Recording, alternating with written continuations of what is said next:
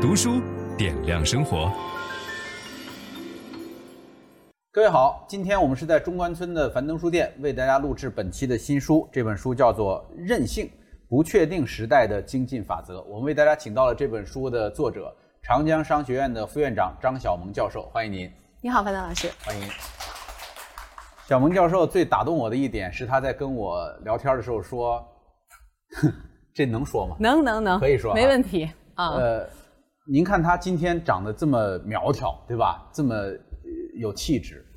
他当年二百斤，二百斤，对。然后从二百斤的体重一直减到现在一一百出头，一百一百二左右，一百二，对。肌肉量很很很大，嗯、这个坚持锻炼啊什么的，嗯、这里边。这么艰难的一个过程，是不是一定用到了韧性的方法？是，就是典型的韧性的这个过程，然后任性的方法。嗯，您先跟大家讲讲任性是怎么回事儿？这也是您在长江商学院开的一门课。对对对，嗯、我是七年前全职回到长江，从国外。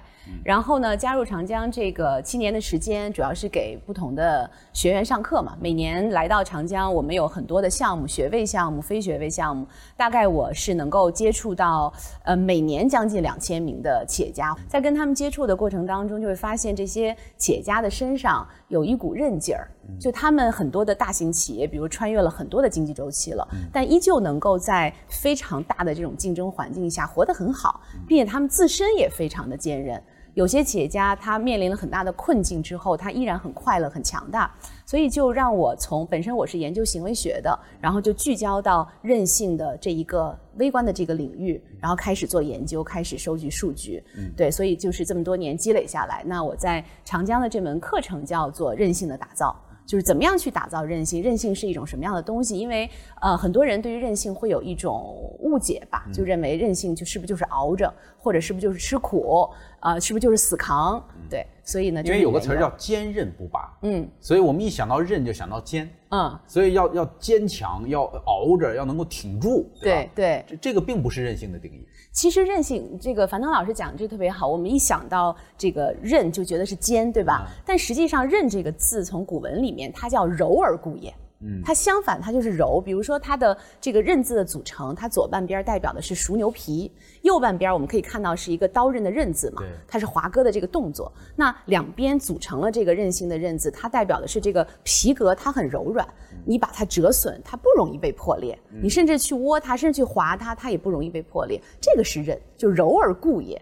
所以说呢，呃，往往是我们在过往的经历当中，就是回到你刚才这个问题，我为什么要研究韧性？因为我们每个人都会面临各种各样的挑战，在生活当中、工作当中，这种挑战是非常巨大的。那你怎么样能够经历这些挑战之后不被打倒？打倒了之后，还不光是站起来。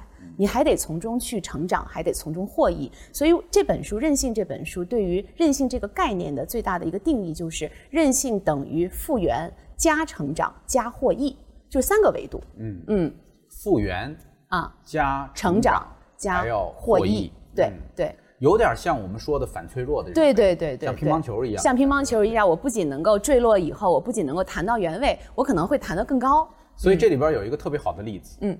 就是咱们俩共同的朋友俞敏洪老师，对，就能够很明显的看到俞敏洪老师他并不是艰苦的熬着，是，他是从黑天鹅当中去发现机会。对，从而过得更愉快、更轻松，对，更有力量。对，我想这跟于老师在带领新东方这么多年，他的这个口号，我我原来在出国留学之前也是上新东方成长起来的嘛，我记得特别清楚。当时就是所有人大家会记得那句口号：从绝望当中寻找希望的宝石。对，然后生命终将辉煌。也就是说，我们都会面临绝望，就每个人其实都会有这种至暗的时刻。嗯，那你怎么样从绝望当中保有这种信念？这种希望，寻找美好，对这个很重要。呃，您在这书里边第一章就讲到有关掌控感的一个经典研究啊，嗯、就是我们每个人呃对于掌控感的这种追求，嗯、为什么有时候反而会导致我们失去韧性？嗯，这个是特别核心的一个问题，因为我们从呃就是从行为学研究的角度，就是人类对于掌控感会有一种特别强烈的情怀。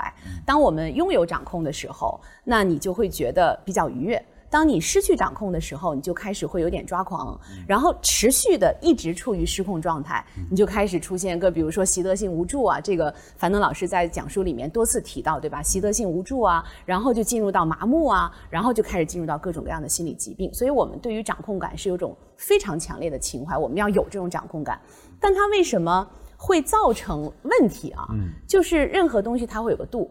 一定程度的掌控带给我们的是这种哎比较愉悦的感觉，但是呢，导致焦虑的最大的一个罪魁祸首也好，或者是一个诱因也好，就是我要实现百分之百的掌控，就是我什么东西都得在我的掌控之中，甚至还会有一种病叫做列表癖。就是就是癖好的癖，列表癖。比如说我今天出去旅游，我列个清单，我要带什么什么东西，这很正常。我今天进入到办公室，然后我打算做哪些事儿，然后我按照重要程度排序，这很正常，对，对吧？那列表癖的人，就是他百分之百的掌控到什么程度？就是我要把我所有列的表再列个表，这叫列表癖、哦、啊。所以就是说，当你进入到这种百分之百掌控的时候，你就必须得做到说，我不能有任何的随机性。任何一个随机性，它就打破了我现在这种掌控感，那我就开始抓狂，那这就不正常了。我就想起来，我跟我儿子，我有两个孩子，那个小的跟他斗智斗勇有关玩游戏的这个事儿。那因为家长都会有比较类似的这种经历，比如说我们要限制孩子玩游戏，那你希望能够用家长的方式去掌控他，比如每天呃什么时间可以玩游戏，玩多长时间。但后来我就发现啊，就是当你给到他一定的空间，在这个空间范围内，我们达成一个。统一的协定，你有你的自由度，对对吧？只要我们双方都同意，在这个时间之内，你也有你的掌控感，我也有我的掌控感。那这样的话，双方都不纠结，就是达成了这种这种双方的同意之后，他就可以在这个圈儿里面，他自由的去玩儿。玩完了以后，反正我今天这个玩完了，我就不再玩了。我记得我听这个樊登老师多次讲过嘟嘟玩游戏的这个事儿，对吧？他就能够做到，到后面我你不限制他，他反而就是每天玩一段时间，我就不玩了。他甚至减时间嘛。我这个人心比较大，嗯，我属于连那个圈都没有，就是自由绽放。对，我是相信孩子能够管好自己，因为在三岁以前下了很大的功夫。嗯嗯，三岁以前你能够帮助他建立自律，对，呃，帮助他建立独立完整的自尊体系，嗯，他会很珍惜。自己的这个习惯，他不是珍惜我对他的看法，嗯，他珍惜的是自己的这个习惯，对，所以一直到今天，他手机什么都自己管，那挺好的。总之是你不能太过控制，对对，你太过控制就失去韧性，对对对。这个韧性的理论呢，其实核心就是这张飞轮，嗯嗯，我觉得这个模型建立得非常漂亮。这个韧性飞轮由三个部分组成，一个叫觉察，一个叫意义，一个叫连接，嗯，待会儿我们会分别讲。好。但是这中间有一个很重要的驱动力，对，叫持续小赢。嗯，每一个轮子之间的连接都是靠持续小赢来。是的，是的。那么您先跟大家讲讲什么叫持续小赢，嗯，以及为什么要持续小赢？行，这个呃，持续小赢是整个韧性飞轮当中特别重要的一个启动力。就是我们要想让觉察也好，意义也好，飞轮它三个能够转起来，最后能够达成一个统合嘛，它并不是分裂的。你要想让它转起来，并且持续的在转，达成一个统合，最重要的就是要不断的去做持续性响应的事情。分享知识是一种美德。当我们每一个人都在不断的分享知识给这个社会的时候，我们这个社会将会变得越来越好。所以，如果您喜欢这本书的内容，把它分享到您的朋友圈当中，或者给到您指定的某一个人，都可以。您关心谁，就把知识分享给他。谢谢。本音档是由樊登读书小草远志提供。解锁本书精华解读全集，请搜寻 triple w 打 d u s h u 打 com 打 t w。